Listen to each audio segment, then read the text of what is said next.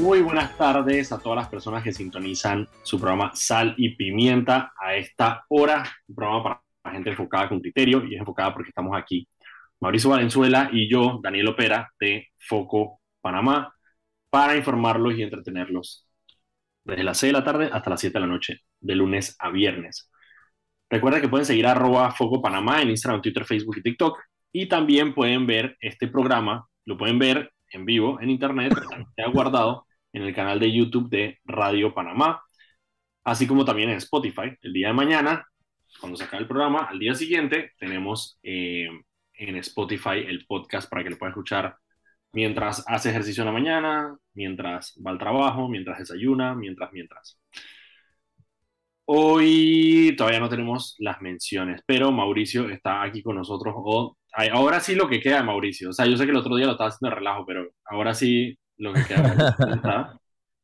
Ahí bien, oficialmente con dengue, pero bien. Dengue, brother. Dengue. Dengue. Oh, yo, yo, yo, lo que hablaba con un amigo que con razón esos, los franceses se fueron cabreos con Panamá por Gauguin, odio Panamá.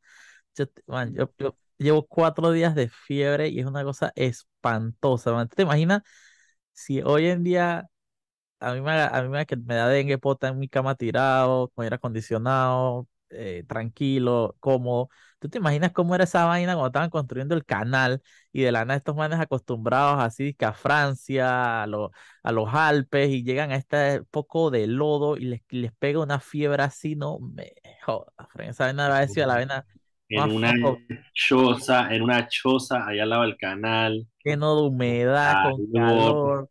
No, no, no, no. Sí, sí, sí, no, no, yo entiendo, yo entiendo, yo entiendo, yo entiendo a los franceses, la verdad. Sí, sí, no los culpo a veces que cabreado sí.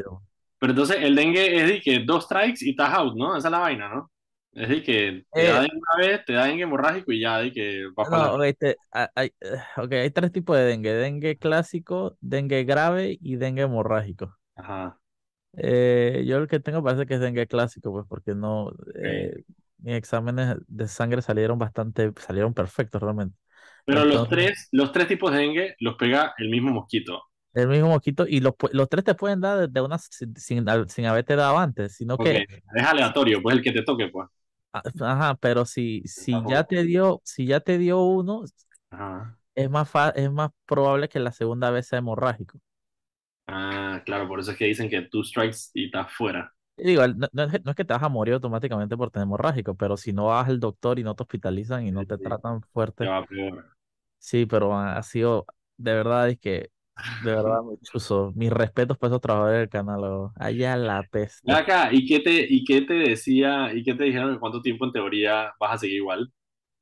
Eh, digo, en, teoría los días con síntomas pueden ser entre dos días y siete días, ¿no? Eh, ya como por el quinto, por ahí.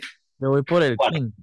Y ya hoy ha sido el, el, el, día que, al menos en antes, tuve como tres horas, no, como tres horas sin fiebre. Ahorita creo que me volvió un poquito de vuelta, pero tuve que cero fiebre por un buen par de horas. Eh, pero, pero no se lo deseo a nadie. Y lo, y lo curioso es que sí, me, lo que me dijo, me dijo eh, la muchacha que me hizo el examen, que, es, que hay muchos casos de dengue ahora reportándose esta semana. Muchos, muchos. Eh, más por esta área de San Francisco, estas áreas hay bastantes casos de dengue reportándose. No, de hecho, casualmente hoy estaba viendo, hoy el MISA tenía un operativo por ahí por Bellavista, ayer, perdón, tenía un ah. operativo con el carrito fumigando toda esa vaina. Sí, sí, sí, sí. Y no solo eso, sino que una de las cosas que te das cuenta cuando vas a las casas en la periferia, eh, la 24, Chorrera, Raiján, te das cuenta que, claro, por la falta de agua, hay mucha gente que simplemente guarda el agua que puede todo el agua que puede la, guarda en, envases en el patio, lo que sea. Y obviamente esa vaina es una proliferación de mosquitos focop. Entonces, por ahí es, una tú dices que, man, arregla el problema del agua y seguramente vas a tener menos población em, con, con, dengue. ¿Sabes? Cuando tienes políticas públicas establecidas y vaina, la, la, calidad de vida de la gente mejora, pues. Eso es como que más o menos como funciona, pues, ¿sabes? Cuando arreglas las básicas de la gente, pues. No. ¿Entiendes? Mira, estoy confirmando, creo que tenemos una tenemos un invitado hoy, pero todavía estoy esperando que se conecte, así que voy a... Oye, ¿viste, ¿viste lo de Trump? Lo de Trump está bien denso, man. bien, denso. Al man le encontraron que 20 cajas con documentos de que yo, empezando yo no sabía que había tantos niveles de clasificados en documentos gringos. De, que, top, medium, normal, ¿sabes? Light, bajo en grasa, o sea... El otro es de que extraterrestre, de que... Mira, básicamente lo, lo, que pasó es, y yo lo dije aquí en el programa, lo que no sabíamos todavía era qué era lo que había, qué era lo que había, parte de qué investigación era eh, esta, este operativo que hizo el FBI. Después al día siguiente ya salió que efectivamente era un operativo que había lanzado la librería del Congreso, y le estaba explicando a la gente en el programa la librería del Congreso, el día que tú no viniste, la librería del Congreso eh, tiene la responsabilidad de archivar toda la correspondencia, memorándums y escritos que hace o recibe el presidente de la República en su función de presidente. Es decir, si el presidente firma una carta que se le va a mandar a un presidente de otro país, al, la librería del Congreso es la encargada de agarrar, perdón, los archivos nacionales, de National Archives, son los encargados de agarrar eso y guardarlo. Y eso queda guardado. Eso se hizo precisamente después de que Nixon, todo el caso de Watergate y toda la vaina de que fue que al final las, lo, que, lo que descubrió, o sea, lo que hizo caer a Nixon fue precisamente este proceso que tenía la Casa Blanca, bueno, entre muchas cosas, el proceso que tenía la Casa Blanca Gump. de guardar. ¿ah? No fue Forrest Gump. No, no fue, exacto. Eh, por eso dije muchas cosas. Forrest Gump ayudó también. Eh, de guardar, de guardar las, las llamadas que se hacían desde la, desde la Casa Blanca. Entonces, a raíz de eso, se fortaleció, digamos, el hecho de guardar estos, estos, todas estas cosas que, que tiene el presidente. Entonces, Trump, aparentemente, cuando se fue de la Casa Blanca, se llevó un poco de vainas. Entre ellas, dije, bueno, dije una carta de Macron, o sea, vainas que claramente tenían que ser entregadas porque no son tuyas. O sea, sí, tú eras el presidente, pero como eso lo hiciste en tu función de presidente, eso es un documento público y tiene que ser guardado. Pero aparte de eso, a Trump ya se le había hecho una, había una investigación andando por una información que dio un delator, es decir, una persona que fue a, advertir, en, en, inglés se llama whistleblower, que es como, eh, no sé cuál sería, eh, un, testigo. Un, delator. Un delator que dijo de que, hey, este man está tratando de venderle armas nucleares, vainas nucleares a los saudíes, a, a, Arabia Saudita. Y se hizo una investigación, ahora la investigación que está saliendo, como salió el documento, está saliendo muchas cosas de cómo miembros de su propio partido estaban tratando de impedir que esto pasara, que básicamente que Trump le quería regalar a los, o venderle a Arabia Saudita em, una, un programa nuclear. Recordemos que obviamente no, no todos los países del mundo son potencias nucleares. Arabia Saudita no es uno de esos. Y eso podría desestabilizar la región completamente. Medio ¿cómo, cómo, ¿Cómo Trump puede vender eso si ya no es presidente? Bueno, no, esto es de hace, del 2017. Esto ah, es cuando, era presidente. Apenas el man entró, estaba toda esta vaina. Y el man incluso puso uno de sus amigos en cargo de esa negociación y toda la vaina. Y esto es relevante ahora porque parte de esos documentos son los documentos que fueron a buscar a la casa de Trump. Porque son documentos que tienen, son muy detallados sobre el tema de energía atómica en Estados Unidos. Entonces es información que claramente tú no quieres en las manos de nadie, menos de Donald Trump. Y son documentos clasificados. Entonces, parte de lo que encontraron en la casa de Trump ahorita fueron esos documentos clasificados que tendrían que ver con... Ahora, no se sabe si es que el mal los estaba, los tenía, porque aparte digo, él no va a decir nada, pero no se sabe todavía si eres que los tenía porque quería todavía, digamos, tener eso bajo la manga y de alguna manera negociar o hacer algo con ellos, o los tenía precisamente para que em, no pudieran culparlo en esta parte de esta investigación que hay sobre el tema de venderle estas vainas sin autorización del Congreso a Arabia Saudita. Así que en eso está Trump. Y lo que me da más risa es que cuando salió lo de la redada, de una vez su partido y miembros de su partido salieron a, em, a defenderlo de una vez, a decir que esta vaina una vaina, que no sé qué, ta, ta, ta, ta, ta, ta y a pedir que se hiciera público la, la orden de allanamiento. La orden de... Ajá.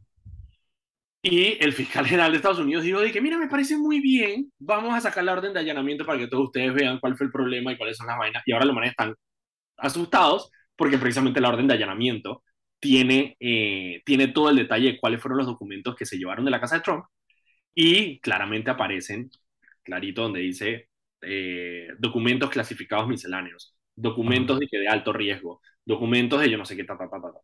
Entonces ahora vamos a ver cómo es. El argumento de Trump, obviamente, y de la gente que lo persigue, eh, de la gente que lo sigue, es un poco lo mismo de eh, nuestro querido amigo aquí, el empresario de supermercado Ricardo Martinelli, que es que todo esto es una persecución política para que él no corra en 2024. Con el mismo año y todo, 2024. Em, así que en esa está Trump. Chuso, qué locura. Yo, yo en antes leyendo sobre el tema un poco salió hasta hay, hay una teoría de esa de, de loquito gringo de que, que él mató a la, a la ex esposa para enterrar los documentos con el cuerpo. en serio, de que. No había escuchado. Eh, sí, sí, Esa no la había escuchado, mira. Búscalo en Twitter, hay todo, a todo- hay toda historia alrededor de eso, de que, que Ah, había matado a la no, ex no, esposa. O Trump puede está- justificar enterrarlo de que lo. Sí, sí, sí. No, Trump estaba desatado. Bueno, una de las cosas fue que estuvo en una, en una de, de los procedimientos, porque de nuevo, Trump tiene tantas vainas y tantos procesos abiertos que, que, que es como aquí, pues cuando sale un edicto, nosotros a veces dije, ¿y ese por qué caso es? Dije, cuando sale un edicto contra Martinelli, dije, pero espérate, ¿cuál, cuál, cuál caso? Hay unos que son así, dije, Martinelli, eh, todos esos los ministros de él, dije, Jaime Fori, Frank de Lima, ¿cuál de todos es? Fran de Lima, Ferrufino, hay gente que tú dices que, espérate, ajá, edicto, ok, le negaron un recurso, pero ¿en cuál caso? Eh, así está Trump. Trump tiene demasiados casos abiertos. Y aparentemente en, una, en un interrogatorio que tuvo en Nueva York ayer, se negó a responder ninguna de las preguntas que le hicieron los, eh, los, los investigadores. Así que nada, Trump está hasta la guacha eh, porque... Ah, esto, porque puede ser- es- esto se puede traducir en cárcel, Sí, literalmente. sí, sí, es que bueno, ahí donde habla vaina, yo lo mencioné un poco al final del programa el, el- el martes, pero lo mágico de esto es que, tú te acuerdas durante la campaña, toda la vaina de Trump fue el tema de los emails de Hillary Clinton, que aparentemente Hillary Clinton... Claro, y que, que, que- que la- un servidor que tenía en la casa, no sé qué. Exacto, entonces que la MA y toda la vaina fue de que metan la presa, metan la presa, metan la presa. A raíz de eso, y que fue tan popular su buena campaña, cuando el man llega a la presidencia, el man aumenta las penas pa- para este tipo de delitos. Eh, y esa misma delito es el que le pueden imputar a él con este caso. Entonces es como un karma ahí bien, bien sabrosón. Es un karma, una, un poético ahí. Un karma bien poético que ahora sea precisamente por el mismo tema que ella tanto. Es como aquí, como el man este que se la pasa diciendo, dije, ¿sabes? De que lavador de dinero, lavador de dinero, dije, evasor fiscal, evasor fiscal. Evasor fiscal y Y ahora de la nada la dejé y dije, ah, bienvenido al club.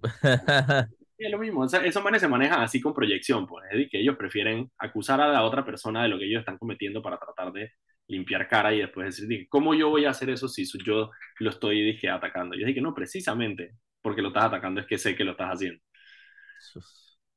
No, no, no, foco, foco. Mira, son las 6 y 14. Vámonos al cambio eh, y cuando regresemos vamos con algunas noticias. Eh, hoy fue un día, hoy hay un par de noticias ahí antes de que vayamos con el tema principal. Vámonos al cambio.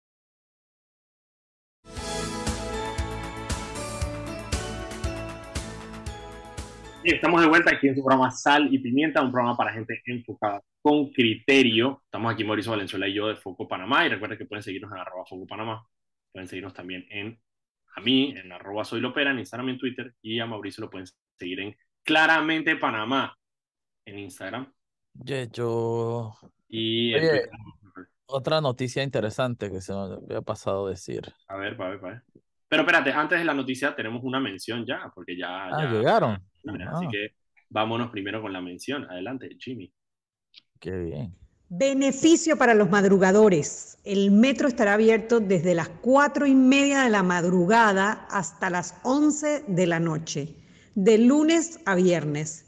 De vuelta con ustedes, muchachos. Muy pronto. Muchísimas gracias, Anet. Claramente ese mensaje no es para mí, porque yo no madrugo, pero para todas las personas que tienen que madrugar, qué bueno. Mauricio, Eh, no sé si tuviste pendiente las noticias, pero el escritor indio británico Salman Rushdie ok, lo vi la noticia, vi la noticia, pero no tengo ni idea de quién es ese man. Así que si me puedes explicar quién es y después Ah. entonces decir la noticia, pues no tengo ni idea. Man, man, man, man, man. Ey, ok, eh, Salman Rushdie es un escritor que en el 88 hizo un libro que fue una locura que se llamaba Los Versos Satánicos, The Satanic Verses, No que es, es, es como, es, es, es, como, es, es, es como una, como realismo mágico sobre la vida de, de Mahoma, del profeta Mahoma. Ok, Eh, el, el- la, la vaina fue que es súper popular en, en, en todo el mundo, etcétera. Pero eh, en, el, en Irán, el ayatollah, creo que era Khomeini, si no me equivoco, sí, ajá. Eh, obviamente no, no dejaba bien puesto al islamismo el libro y, y Khomeini literalmente le puso una sentencia de muerte en 1988. Pero pública, sí, dice que, de que, tú deberías morir y que y en el 89 fue. vivo camina por la sombrita. Ajá. Exactamente, ¿no? Eh, porque digo, decían que se burlaba de su fe y que era blasfemia, etcétera, etcétera. Pero el, el 14 de febrero de 1989, Khomeini eh, le dije, hay que matarlo. Okay. Ese tipo tuvo que estar dije, en clandestinidad un pocotón de tiempo. Eh, le han hecho, dije, eh, bueno, tener, la revolución iraní atrás tuyo no debe ser nada divertido. Sí, sí, le, hicieron muchos atentados en su momento. El gobierno británico le tuvo que poner seguridad todo el tiempo. Y bueno, el día de hoy estaba dando, eh, eh, estaba dando una, una charla en Nueva York. Se subió un tipo en la tarima y lo apuñaló varias veces en el cuello. Bestia. O sea, pero estamos hablando de 40 años después. O sea. Exactamente, literalmente. Se la tenía velada desde hace 40 años, pues. O sea, el man es que este es mi momento. Sí, sí, es una locura, una locura. Y el man, pero sobrevivió. A esta hora todavía está bajo operación. Ok, chusi. Man, es una locura. Es una locura, o sea, porque obviamente yo soy, o sea, yo soy, yo soy extremadamente, obviamente, liberal en ese aspecto, en el tema de libertad de expresión. Yo creo que la libertad de expresión debería ser mínimo, mínimamente absoluta. Em, y me parece una locura que haya, que haya situaciones como estas, pues, donde una persona dice que un Estado, un Estado totalitario y teocrático como es la República de Irán, simplemente dice, que no, ese man, no, ese man tiene que morir. Dije, no, él tiene que morir. ¿Por qué? Dije, porque, escribió un libro. Tú te, es que tú te imaginas esa vaina, lo que tú dices, tener a toda, que eh, un, al Estado Islámico. Espérate, el Estado Islámico en los 80, cuando era, dije, el apogeo de los bombardeos de los mártires. O sea, dije, de los, de los, de los, em, de los manes que se inmolaban. O sea, eso fue, dije, la, toda la vaina de Irán, lo revolucionario que fue Irán, de Irán en esta guerra, eh, y, y, nos cambió completamente la vida a, a todo el, el, el occidente fue el hecho de que tengan esta, esta interpretación del Corán em, sobre el hecho de inmolarse, sobre el hecho de que inmolarse es un acto de fe que es premiado del más allá. Em, no, y, y, hubo una decenas, decenas, si no centenares de, de, actos terroristas en todo el mundo a de diferentes escalas súper brutales que, que chuzo, que literalmente cambiaron, como tú dices, cambiaron la forma de ver. Cambiaron, todo, eh, cambiaron la vida nosotros en Occidente, te digo. yo, hacía lo corto, corto, te puedo hablar de, de ¿cómo se llama? De, de, de, de secuestros de embajada, bueno, el del chuzo, eh, embajadas en, en, Inglaterra, la, toma de la embajada en, en, la embajada de Estados Unidos en Irán, en Irán, en la toma de la embajada de Estados Unidos en Irán misma, una cantidad de vainas que tú dices, Chuzo. O sea, hay, hay, Netflix, creo que hay una película que creo que se llama que, eh, Six Days, si no me equivoco, que es la toma de la embajada eh, este, yo no me acuerdo de qué embajada, una embajada creo francesa en Inglaterra, una cosa así, ah, por un grupo iraní. Ay, ya la peste, es una locura. Una locura. también, también está la, la, famosa Argo, que ganó a Mejor Guión, que también... ah, pues esa fue la, la, liberación, sí, eso, eso esa historia es muy interesante. Una de las cosas interesantes cuando hablas de, de, estos temas es que al final, para entender un poco como que por qué pasan estas cosas, es que Irán, cuando llegó la revolución eh, iraní, una de las, inter, una de las, de las claves de alguna manera es como piénsenlo como una, piénsenlo como una iglesia evangélica, donde de alguna manera cada pastor tiene su propia interpretación de la Biblia. Así mismo pasa con el Corán, porque al final es un texto, entonces diferentes personas tienen diferentes interpretaciones del Corán.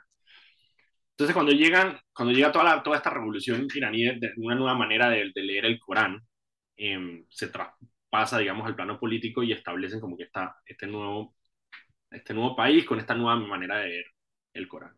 Y cuando hablas con, con, muchas personas musulmanes, quizás con una idea más progresista del, del, del, del, Islam, parte de lo que te dicen es que, bueno, al final lo que necesitamos es una nueva interpretación del Corán con un nuevo actor que de alguna manera logre levantar las pasiones de la gente y hacerlos como que ver esta nueva interpretación del Corán. Y obviamente eso es un proceso que lleva muchísimo tiempo, eh, pero digamos la Iglesia Católica dentro de lo que cabe está pasando por un proceso más o menos parecido. La Iglesia Católica se ha ido se ha, ido, se ha vuelto más progresiva con el tiempo. Em, y eso es lo que puede pasar también con el Islam y una manera de salir como que de este, de, de este momento en el que estamos. Eh, sí, pero eso pasa cuando, cuando, cuando obligas al movimiento a, hacer, a, a, evolucionar. El problema que en un país como Irán es que, número uno, se consolidó ese, ese, ese extremismo religioso. No tienen necesidad de no ser extremistas, ¿me entiendes? Sí, sí, sí, totalmente. Por eso te digo, eh, tiene que ser una revolución. Desde 1979 ya tienen gente que nació, creció y va a morir en, en, en revolución islámica. Entonces ya al final es, es, es, muy difícil salir de eso. En el caso de la Iglesia Católica, obviamente sí se está viendo desplazada por otras, por otras iglesias, por el abandono de la religión, etcétera. Pero en un país como Irán, ¿qué, qué, qué está desplazando el, el, el, radicalismo? son, son ciclos, Al final de cuentas, vendrá, yo digo, la, la, la, historia está siempre en movimiento, pues eventualmente llegará otro ciclo y quién sabe, puede ser, puede ser peor, eh, pero también puede ser para mejor, pues, quién sabe. Mira, tengo una, una, un tuit aquí eh, del embajador británico en Panamá, eh, Tim Stu, que manda un mensaje que me parece que es importante replicarlo. Eh, es un mensaje de hoy y dice, soy consciente de que está circulando un mensaje en WhatsApp desde mi número de Reino Unido. el número es más 44 7700 173 210 que pretende provenir de mí, Tim Stu, el embajador británico en Panamá. Les pido por favor ignorarlo. La persona detrás de esto, que está utilizando una vieja foto mía y un número falso, afirma que el gobierno británico ha prohibido viajar al Reino Unido a los panameños y ha exhortado que deben presentarse en la Embajada de Reino Unido el lunes en la próxima semana. Todo es mentira, no he enviado este mensaje y por supuesto no existe ninguna prohibición para que los panameños viajen al Reino Unido, Panamá y el Reino Unido siguen siendo como siempre amigos y aliados de confianza, somos más fuertes juntos. Así que si usted recibe un mensaje de WhatsApp del embajador británico en Panamá mandándole un mensaje diciéndole que, eh, que los panameños están prohibidos eh, de viajar al Reino Unido, primero pregúntese qué decisiones en la vida le hicieron creer que a usted le va a llegar un mensaje del embajador de, eh, Reino Unido en Panamá y posteriormente simplemente ignore el mensaje porque obviamente el embajador del Reino Unido en Panamá no le está enviando un mensaje de WhatsApp a usted diciéndole que usted tiene que ir al que por favor ignore ese mensaje. Esto es un mensaje de Tim Stu, el embajador de, Reino Unido en Panamá. Oye, otra vaina, eh, hace poco, la semana pasada, o no creo que a principio de esta semana estaba de aniversario, eh, el aniversario de fundación de Coclecito. Ajá. Eh, que eso es allá en Penonomé Adentro. Es uno de mis lugares favoritos. Aparte tiene una vaina bien pretty que ah, muchos panameños no saben, pero allá hay una cría de búfalos grandísima. Hay búfalos, brother. son esos pueblitos con historias así. Mira, yo, la primera que yo fui a Coclecito, yo yo me imaginaba. ¿Fuiste a hacer tu peregrinación a, Cerro Marta? No, no lo he hecho, lo quiero hacer, quiero hacer. Eh, tengo un amigo que la hizo hace poco eh, y, tiene como 50 años más que yo, así que debería, debería yo poder hacerla. Así que tú puedes. Exacto. Eh, pero, pero, no, pero es súper interesante porque apenas que yo fui y que, man, esta vaina es como yo me imagino Macondo. Era pueblito, la mitad de la nada. literalmente un pueblito en la mitad de la nada, la gente con sus plataneras y que sus crías de tilapia chiquitas, un rito y un pogotón de búfalo. Una, cosa, bien rara, bien rara, bien rara. Pero bueno, eh, ese, el día del aniversario de, de, Coclecito, ellos hacen fiesta y, y, ahí todos ir alrededor de los, de los búfalos, ¿no? Entonces ellos agarran y la reina del, de, las, de la celebración siempre es una muchacha del pueblo, la pasean en búfalo por el pueblo. La, montan en un búfalo y la ponen a, pasear por todo y después meten al búfalo al jorón de baile. Entonces las imágenes son súper brutales. Meten al, este al, búfalo al jorón. Ajá, ajá, ajá. Con la muchacha montada arriba. Pero los búfalos son bastante... Eh, son súper dóciles. Dóciles, ¿no? Esa es la vaina. Pero es una locura. Yo me he montado en búfalos y todo. Es súper una locura lo dóciles que son. En Panamá yo siempre tengo mi que Panamá debería criar eh, búfalos en vez de vacas, porque el búfalo es un animal de humedad. Eh, es un animal que no necesita tener peladero, todo lo contrario. El búfalo está feliz de la vida entre sus árboles, en el agua, en el lodo, etcétera. No es como la vaca que es, es, mucho más sostenible para un ambiente como Panamá. Pero bueno, hablando de eso, te eh, estaba viendo una noticia sobre lo, el tema de, lo, de, lo, de los búfalos, porque una, una de las atracciones que uno va cuando vas a Coquecito, cosa que le recomiendo a todo el mundo que vaya, es que tú puedes comer carne de búfalo y probar queso de búfalo. Y nos llegó una noticia justamente sobre cómo están capacitándose pequeños productores en la elaboración de queso de búfala. Eh, esto fue, a ver, en la capacitación participaron integrantes de la Asociación de Agroproductores Bovinos y Bufalinos. Ah, bufalinos, y, y entonces el queso de búfalo es el especial para hacer mozzarella. Para que tengas una idea. La es una locura. Búfala, la mozzarella de búfala es literal. sí, sí, sí, sí, y también hay una que tú pensabas que era, que, era un lugar. No, yo pensé que era simplemente una presentación de mozzarella, que era de que. No, no, esa es, la, es la mozzarella brutal. Igual también. Eh, Cállate la boca, yo me acabo de enterar. Y, y, también el queso ese que usan para comida india, el, eh, creo que es el pa, panir. Panir, es, es, queso de búfala también. Ah, wow, claro, porque ellos no comen vaca. Oye, ¿y ellos pueden comer búfalos y no vaca? Yo creo que no sé, no sé, no sé, no sé. Mira, es una Pero bueno, Vamos al eh, cambio y cuando no, Ah, no, todavía está ya. Déjame, déjame, que está interesante la nota, déjame leerles las notitas un momentito para que vean. A ver, fueron tres días de una intensa capacitación teórico-práctica que estuvo a cargo del experto maestro quesero Luis Fernando Sánchez, proveniente de Colombia. En, esta, en este taller participaron los integrantes de la Asociación de Agroproductores Bovinos, Bufalinos y Turísticos de Coclecito, quienes aprendieron paso a paso el método para la elaboración del queso de mozzarella original de leche de búfala, así como para la preparación de quesos mozzarella especiales eh, preparación de yogurts, así como técnicas de manufactura. Elvira Vargas, criadora de búfalos en la comunidad San Juan de Turbe, calificó de excelente la capacitación. El proyecto que hemos iniciado en nuestra finca tiene como fin aprovechar la leche de búfalo elaborando estos quesos. Es la primera vez que participo en un seminario como este y no sabía que podíamos sacar tantos derivados de la misma leche. Por su parte, el eh, gerente de Asuntos Comunitarios de Cobre, Panamá, Miguel Jaén, detalló que esta capacitación, cuya inversión fue de 20 mil dólares, era un paso indispensable para avanzar en un proyecto más abarcador al mejoramiento de los atos, así como de producción de productos derivados de la leche, lo que incluiría la instalación de una planta de proceso de productos lácteos en la región de Coclecito. Eso sí lo tienen que hacer porque... Claro, eso sería lo pretty, que es precisamente traer a ellos que ellos aprendan a hacerlo, sino poder comercializarlo y que de la nada tengamos mozzarella de búfala nacional hecha en coclecito en los supermercados. Claro, claro que sí. Yo, yo, sabes que allá por, por mi finca, por allá, hay una finca que tiene búfalo, me los topé la vez pasada. Yo vi, vi unos cachitos de que saliendo de un charco. Y eran los búfalos que se, se, meten al agua y nada más salen los, ojos y los cachitos.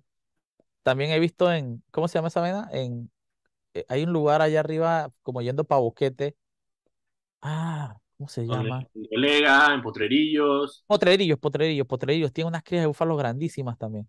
Eso, eso, eso es tremendo, tremenda cría. Me parece súper, súper pretty. Por eso te digo, lo pretty es, me emociona, dije, la posibilidad de tener queso de búfala, mozzarella de búfala nacional, dije, en el súper. En vez de tener importado. Aparte que, obviamente, sería más barato, porque el mozzarella de búfala no es nada barato aquí porque es importado. Exacto. Mira, vámonos al cambio eh, y regresamos. Estamos de vuelta aquí en su programa Sal y Pimienta, un programa para gente enfocada con criterio. Hoy es viernes, estoy aquí con un eh, Mauricio Valenzuela con dengue y yo, Daniel Opera, de Foco Panamá. Recuerden, que este programa lo pueden ver en, por YouTube, así que si llegan a su casa eh, y no pueden seguir en el carro, si lo están escuchando en el carro, pueden bajarse tranquilos del carro, poner YouTube, buscan Radio Panamá y van a poder seguir escuchando el programa hasta las 7 de la noche. ¿Viste la bestialidad que sacó Roniel Ortiz en antes? El, man, que, ese man, yo creo que Martinelli se tiene que dar cuenta de la cantidad de plata que está votando con esos abogados. Que el tipo salga a decir que va a demandar un fallo de constitucionalidad y que no sepa que ¿A esos fallos de la... ¿A dónde lo demanda? ¿A dónde exacto, lo exacto, que, y que, que, que, no sepa que los fallos de la Corte Suprema son inapelables. Ese man está bien, bien foco. No, no, o sea, ellos, el argumento de ellos es que la Corte normalmente no se mete en los temas del Tribunal Electoral. Pero la Corte es, el, es, el, digamos, la segunda instancia a la que llevas precisamente los fallos del Tribunal Electoral, porque si no los magistrados del Tribunal Electoral serían absolutos. Entonces, como no es así, eh, la Corte tiene que entrar, y la Corte entra precisamente en temas que son inconstitucionales. Y en este caso, el fallo, aunque todavía no sabemos el racionamiento, pero ya decretaron que el fallo del Tribunal Electoral rompió la constitución. Entonces, si rompe la constitución, ¿a dónde más vas a ir que a la Corte Suprema de Justicia? Obviamente ellos todavía le queda el recurso de ir afuera eh, a eh, las instancias internacionales y tienen todo el derecho a hacerlo si quieren. Em, lo que no sé es cómo va a hacer Martinelli el día que tenga la audiencia, pero em, en la OEA allá en Washington, pero de que pueden, pueden, pueden llevarlo al recurso en instancias internacionales. Eh, pero mientras tanto, el caso New Business sigue su camino, le van a poner fecha y Martinelli va a tener que enfrentar la justicia. Así que no hay mucho que se pueda hacer al respecto. Me impresionó, lo que más me impresionó y me pareció raro es que tuvo Roniel solo. Normalmente cuando, cuando son estos temas, él tiene toda su batería de no solo abogados, sino manzanillos alrededor de él. Y en este caso estuvo Roniel eh, solito dando la conferencia de prensa, lo cual me pareció extraño, honestamente, que no estuvieran el resto de las personas. Em, vamos a ver qué pasa ahí, pero como yo dije ayer, ya es una decisión de, de la jueza, que es la que tiene la, el, la sartén por el mango, ella tiene que llamar a, su a una audiencia preliminar Em, como es un solo imputado, porque recordemos que por el tema precisamente que Martinelli dijo, yo tengo fuera y no sé qué, la jueza Valoisa Martínez fue muy inteligente y dijo, vamos, una vez más a separar esta vaina. Unos por un lado, otros por el, y Martinelli por el otro. Y así no, precisamente no interrumpimos el proceso. Entonces ahora que Martinelli ya no tiene fuero, entonces ahora lo que queda es que Valoisa Martínez lo tiene que llamar solamente a él. Y como es solamente a él, no hay relajito que vimos en, la, en el caso de Brecht, por ejemplo, donde había una audiencia preliminar con dos fechas, entonces en la primera no fue todo el mundo, entonces ahora en la segunda sí van a ir, entonces no, esta es una sola fecha, viene, si no viene, tiene em, abogado de oficio. No sabemos cuándo va a ser esa fecha, pero yo estaba explicando ayer que tiene que ser antes de enero, así que vamos a ver cuándo va a ser eso. La otra noticia que tenía aquí era que esta me gustó y le, doy honestamente el crédito a la canciller Erika Moines. Erika Moines, nuestra canciller, eh, anunció que Panamá va a tratar de obtener una plaza en el Consejo de Seguridad de la ONU. Consejo de Seguridad de la ONU, mira que yo no estoy muy claro, existe un sistema de rotación, pero yo no sé exactamente cómo es ese sistema de rotación. Pero básicamente tienes miembros permanentes del Consejo de Seguridad de la ONU, que son, son los, los, originales de la, de la Segunda Guerra Mundial. Eh, a ver, Estados Unidos, China, a ver quiénes son, 15 miembros. Dame un segundito, dame un segundito. ¿Dónde están los miembros permanentes? Ay, no me aparecen aquí. Yo sé que Panamá, a miembros del Consejo de Seguridad, no son los. Es que son los originales. Dije Italia, Francia, vaya. exacto, eso te iba a decir, son los. Pero, no, quiero, no quiero tampoco dar información. No. Ah, aquí está. China, Francia, Federación Rusa, Reino Unido, Gran Bretaña, Estados Unidos de América y... Ah, y entonces tiene 10 miembros eh, no permanentes, indicando el año en que termina su mandato. Entonces ahí está, por ejemplo, ahora mismo están Estonia, India, Irlanda, Kenia, México, Níger, Noruega, San Vicente las Granadinas, Túnez y Vietnam. Entonces ahorita en el 2025 se abre una plaza para que Panamá pueda ser parte de esa, eh, de miembro por un año del Consejo de Seguridad. ¿Y qué, y qué, eh, lo que yo no entiendo es que, ok, ¿de qué, de qué le sirve a Panamá eso? bueno, te, o sea, te mete en el juego geopolítico, esa es la vaina, ¿no? O sea, te, te permite de alguna manera como que estar, eh, estar en, un, en, un, poder, en un lugar de decisión y te permite simplemente aumentar precisamente como que tu perfil ante el mundo, en el mundo geopolítico, donde tienes por lo menos tu voz para poder opinar. Claro. Entonces, eh, lo que es interesante ahí es que Panamá, todavía tenemos una de esas cosas interesantes que tiene Panamá, es que Panamá ha sido el único lugar que no es Nueva York donde el Consejo de Seguridad ha sesionado. Es decir, el Consejo de Seguridad sesiona todos los años en Nueva York, desde, hace, desde el 45, o sea, bueno, no sé si el 45 de hecho, pero desde el principio. 47. Panamá fue sede de la reunión del Consejo eh, General del Estado de, Seguridad de la ONU en el 73. Y la razón por la cual fue esto fue precisamente porque fue una muy buena jugada de Estados Unidos eh, y de Panamá para tratar de hacer el caso por la recuperación del canal Panamá. Entonces se usó ese espacio y el hecho de que vinieran todos estos países acá a Panamá para realzar, digamos, la, hacer nuestro caso ante los países de por qué nosotros teníamos que tener la recuperación del canal. Mira, es interesante ahora que estamos en este tema de la vaina, invitar a Alonso Illueca, gran amigo del programa para que nos Oye, sí, sería brutal. A mí me gusta se siempre es una buena conversación. Siempre es una buena conversación con la Suyeca. Ok, ah, y la otra, ahorita salió, esto acaba de salir, la prensa lo empujó hace tres segundos, que es que condenaron a dos ex cónsules de Panamá en Tampa. No sé si viste algo al respecto. Sí, pero no, no dice, los condenaron a 12 meses de prisión, creo que por peculado, pero por no. peculado, en, digamos, en contra del consulado de, de- de Panamá en Tampa. Todavía no robaron la o sea, la, la sentencia, pero sí, básicamente lo que implica es que de alguna manera se transaron plata de el, eh, del, del consulado de Panamá en Tampa. Eh, lo que no dice tampoco, ah, fue do- 2000, el proceso penal tuvo su inicio en el año 2007 con un informe de auditoría por manejos irregulares durante el periodo comprendido de los años 2000 a 2006 en el Consulado de Panamá en Tampa, Florida, Estados Unidos de América. De nuevo, así como ese, como el de Bosco, como el de David eh, Murcia, es simplemente una muestra de lo lento que es nuestro sistema de justicia.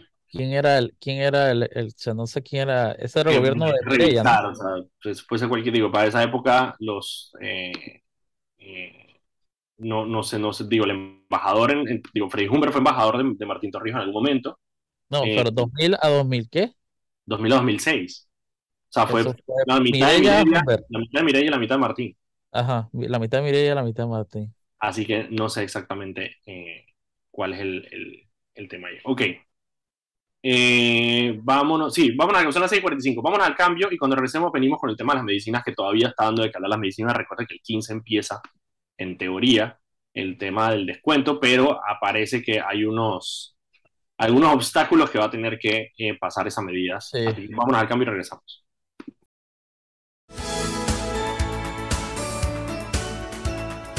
Estamos de vuelta en tu programa Sal y Pimiento, programa para gente enfocada con criterio. Vámonos con menciones. Jimmy, adelante. El Metro de Panamá recuerda a los usuarios no bajar la guardia y usar adecuadamente la mascarilla durante su viaje. Viaja seguro, cumple las normas. Seguimos muchachos. Y además, cuando estás en tu finca en Chorrera, usa repelente de mosquito eh, para que no te pase lo que le está pasando a Mauricio Venezuela con el técnico. No, por andar cortando monte sin ponerte tu repelente. chus. Mira, el tema de las medicinas, ya lo hemos explicado en qué funciona la medida. Yo creo que la gente está clarita en que a partir del el lunes, eh, 170 medicamentos van a eh, tener un descuento del 30%.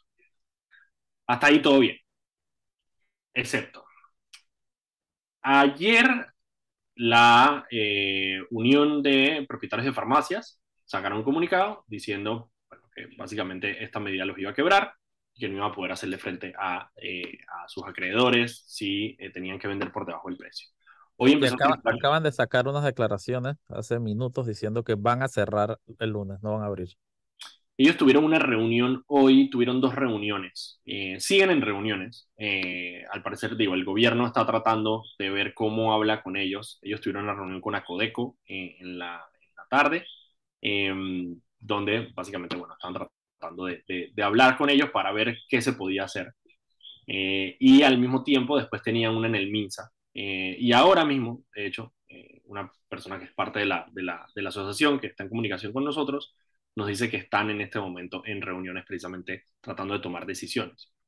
Hoy también se hizo viral un video que precisamente mostraba eh, una persona de una farmacia tratando de hacer una operación sobre uno de los, de los medicamentos y explicando precisamente cómo, eh, si le aplicaba el descuento del 30% más el descuento de jubilado, eh, básicamente estaría vendiendo por debajo del precio en el que él tiene que comprar el medicamento. Entonces aquí han habido toda la... A mí lo que me da risa es que la gente que estaba tratando de decir que hay que controlar el precio, ahora se quitan de alguna manera cuando ven los efectos que eso puede tener en... Sí, sí, yo- eso te iba a decir, me pareció súper chistoso porque era de que tú, ahora, ahora de la nada todos son de que, pero no lo tenían que hacer así. Yo es que frente a- estaban pidiendo a gritos de que, que la farmacia estaba no sé qué, que. Eso, eso, eso, eso- y, y que, y que quede de, de- de experiencia de cuando tú te pones a discutir vainas y a pedir vainas sin tener conocimiento. Eso pasa cuando no tienes personas técnicas tocando los temas y eso pasa cuando pones a Saúl Méndez, un tipo que no sabe, y a esta gente a hablar de la vaina y a, y a mover una narrativa. eh, eh, sin, sin, sin, sin ahondar en los tecnicismos que tiene el tema del medicamento. Los medicamentos son un tema complejo. Aquí tú no puedes decir que, ah, no, que las farmacias se están llevando toda la plata, no sé qué. Ahora mira, ahora mira, ahora, ahora, ¿qué va a pasar? Pues. Entonces, a mí sí me... Es el tema, o sea, como que tú no mides las consecuencias de lo que quieres, y eso es parte de lo mismo que se decía eh, con el tema Eso pasa porque no entienden cuál es el problema.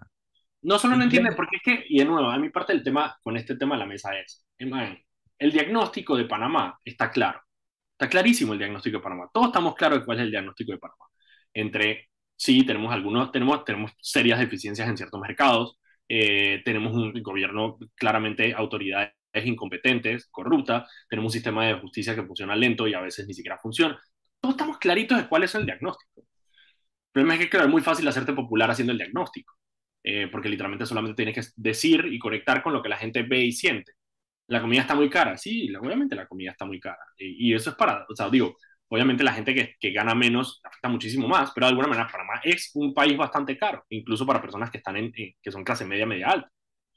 Em, pero todos sabemos eso, eso no es noticia, o sea, el tema es cómo vas a salir de eso. Entonces, al momento de proponer soluciones, ahí es donde tú te trancas y tú dices, que, bueno, no, es que hay que, eh, hay que, los ricos tienen que, no, o sea, ok, vamos a hablar serio, o sea, ¿cuáles son las soluciones a esto? Bueno, no, es que los oligopolios, no, ¿cuáles son las soluciones a este problema? Y ahí es donde la gente se tranca y ahí es donde la vaina. Entonces, como tú dices, sale entonces el gobierno a decir, listo, ¿sabes qué? Vamos a poner un cap a esta vaina.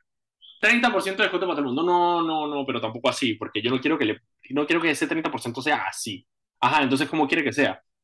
No sé, los 800 millones de... Hey, brother, o sea, estos son, como tú dices, son temas extremadamente técnicos, extremadamente serios, y lo que menos necesitamos son simplemente gente que hace el diagnóstico eh, y el diagnóstico no pasa porque no tiene cómo pasar porque no sabe qué es lo que tiene que hacer.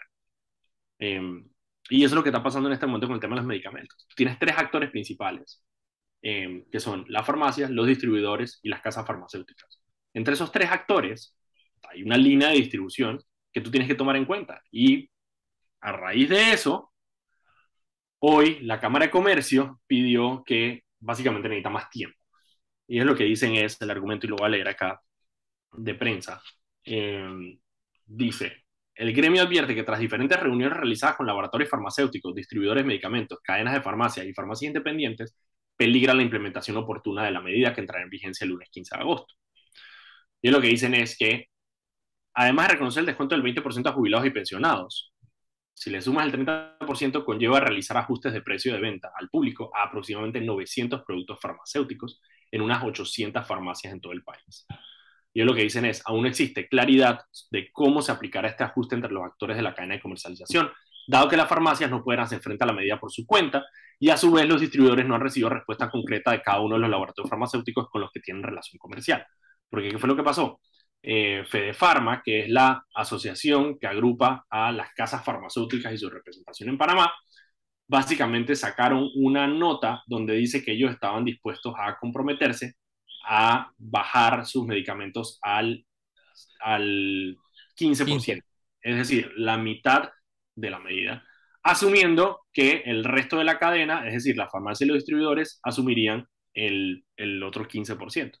Pero ¿cuál es el problema? Y yo entiendo perfectamente los distribuidores. Es dije, espérate, yo tengo que hablar con la persona que me vende a mí en la casa farmacéutica y que me lo deje por escrito, porque un comunicado de la Federación de, eh, de Farmacéuticas no es, no es un papel que yo pueda guardar conmigo para el día de mañana salir a decir, véndemelo en menos de 15% porque me pueden decir perfectamente, dije, bueno, no, ese comunicado era un comunicado, no era un, procedimiento, lo que sea. Entonces, los distribuidores están esperando a que haya ese, esa información y por eso la Cámara está pidiendo más tiempo. Yo honestamente estoy medio difícil en este tema por dos razones. Uno, sí, efectivamente los medicamentos en farmacia muy caros. Y eh, por el análisis que yo he podido hacer hablando con, los, con diferentes actores, me queda claro que las casas farmacéuticas de alguna manera son las que tienen el mayor poder de cambio. sí, porque ellos, ellos, ellos son los que le definen el precio que le venden a Panamá. Exactamente. Y, obviamente a Panamá le venden en un precio muchísimo más alto que, que a otros lugares. Eh, por la razón que sea, y ellos cuentan que por el mercado, que porque el mercado es más chiquito, que porque hay menos actores, que porque lo que sea, pero esa es la realidad. La realidad es eso. Entonces, parte de lo que a mí me queda claro es que las casas farmacéuticas son las que tienen que dar eso. Y a mí sí, obviamente, me parece injusto ver a estos, eh, a estos dueños de farmacias eh, pequeñas que digo, tienen un margen de ganancia de 15, 20%, eh, que digo, puede ser suficiente para que vivan bien, pero claramente no es suficiente como para que ellos puedan tomar la decisión de mochárselo completamente. Em, y lo que veo es que el gobierno tomó una medida apresurada, como la ha venido tomando en ciertas ocasiones, em, sin tomar en cuenta a todas las personas que están en la calle. Y al final, si las farmacias pequeñas deciden no abrir, estás afectando a cientos de miles de personas que dependen de esas farmacias, ya sea porque les queda más cerca, por la razón que sea, para poder obtener estos medicamentos. Claro, y, y, la gente tiene que entender, ¿no? Eh, en todo negocio un margen de ganancia de 30% es aceptable, es lo normal, ¿no? Por ejemplo, sí. tú, tú, tú, tú, tú, ya, tú inviertes 100 dólares, tú esperas ganarte 30 dólares, pues eso es, eso es una ganancia normal en todo tipo de, de negocios, ¿no? Entonces, que tú agarres y, y obligues a, a, a, farmacias pequeñas a, mocharse esa ganancia, digo, la responsabilidad de la, de la, de los medicamentos debe ser del gobierno, no, no de un empresario. El, el empresario es su negocio, ya dentro de las regulaciones gubernamentales, y si no, entonces el gobierno va a tener que proveer todas las, las medicinas, cosas que obviamente no ha podido hacer. Sí, o sea, de nuevo, o sea, y yo creo que estos temas se solucionan simplemente con mayor competencia estatal para poder negociar este tipo de cosas. Y han tenido tiempo, han tenido la mesa de, la mesa de vaina de medicamentos se creó en noviembre del año pasado. O sea, han tenido suficiente tiempo para poder ver esto, ver la cadena de distribución y ver dónde pueden, dónde están los desajustes que se pueden hacer. Si es, por ejemplo, presionar a las casas farmacéuticas para bajar los precios, bueno, es una negociación que el gobierno puede tener, eh, pero solamente el gobierno la puede tener, que es el que tiene el poder para pararse enfrente de una casa farmacéutica. Claramente no es el man que tiene dos farmacias en Juan Díaz, no es el que se le va a parar a AstraZeneca a decirle que, hey, vende más barato ahí. Es el gobierno el que tiene el poder para Ajá. poder, de alguna manera, presionar a estas casas farmacéuticas. Y ahí es donde está el, el, el, el fallo para mí del, del, gobierno. ¿Qué es lo que va a pasar? No sé, yo creo que estos días, y, y manténganse eh, pendientes en foco para saber si esta medida va a poder implementarse o no, que es lo que me preocupa a mí, o sea, me preocupa obviamente que estas, estas empresas de, de farmacias digan que no van a abrir, me preocupa un montón. Eh, eso es lo que hay que ver, hay que ver si, si, si se logra implementar. Y me voy a tomar los últimos dos minutos del programa. Dos minutos. Vas a predicar. No, para hablar de nuevo, es que ayer lo, ayer lo, lo hablamos por encima, eh, al final del programa también, y me parece importantísimo que entendamos esto. La Asamblea Nacional, por lo que tengo entendido y por lo que vi ayer, no quiere discutir el tema de los incentivos turísticos. No lo quiere discutir. Y lo que no podemos permitir es que nos den largas. Porque a mí me vale bestia, honestamente, que, el, que, que, Nito, quede, que Nito quede mal. O sea, digo, me, me preocupa, pero o sea, no, no, no, ni me hace ni me viene. A mí lo que me preocupa es que como país eh, tengamos esta situación donde a medida que más se retrasa la asamblea, que puede retrasarse todo lo que le dé la gana porque la asamblea es así, eh, vamos a tener más difícil el día de mañana quitar esos incentivos fiscales. Y a mí eso es lo que me preocupa, porque eso estamos hablando de millones de dólares que, viendo la perspectiva económica que tenemos, vamos a necesitar para poder salir de esta y no los vamos a tener porque van a estar en las manos de ciertas personas que los usaron para construir hoteles bonitos y ojalá hoteles, porque hay muchos de esos que están quizá disfrazados como, como hoteles, pero en realidad son proyectos inmobiliarios. Eh, no, digo, yo creo que volvemos, gobierno... a lo, volvemos, a lo, mismo, Mauricio, la asamblea. Sí, que siempre, siempre sí, pero, pero yo, que, yo, yo creo que el gobierno como que no termina de ejecutar sus estrategias, porque para mí esto es tremendo momento para que el Ejecutivo vuelve, te, eh, vuelva toda la, la, la, atención y la presión a la Asamblea, hacer que, la, que dar a entender que es la Asamblea la que está frenando todo, pero se quedan callados, pues, y que me, no dicen nada, no nada, entonces al final la gente revienta Nito contra no Nito. Sí, es, es, que Nito no se lleva con Benicio. Entonces, pero lo que te digo es que Chuzo, man, yo a veces me quedo viendo, yo es que estos manes de verdad están gastando tanta plata en Boris Moreno y esta gente de Chuzo, y es que al final es la asamblea lo que lo tiene trancado y el que está recibiendo los puñetes es Nito. Es Nito. Bueno, por eso te digo, es la asamblea. La asamblea, es que de nuevo siempre regresamos al problema y siempre regresamos exactamente al mismo problema, a la asamblea. A la regresemos asamblea. a la asamblea. Incluso uh, Ricardo Torres, eh, ahí me lo está recordando Goma, que ayer lo vi. Ricardo Torres se paró enfrente de los empresarios y dijo, cuenten con este diputado para los proyectos del interior. Un man que fue jefe de bancada del PRD en el primer periodo de la Asamblea Nacional como tú dices, están bien en el Ejecutivo si dejan que la Asamblea no haga su trabajo y los que se llevan el golpe son ellos. Son las 7 de la noche.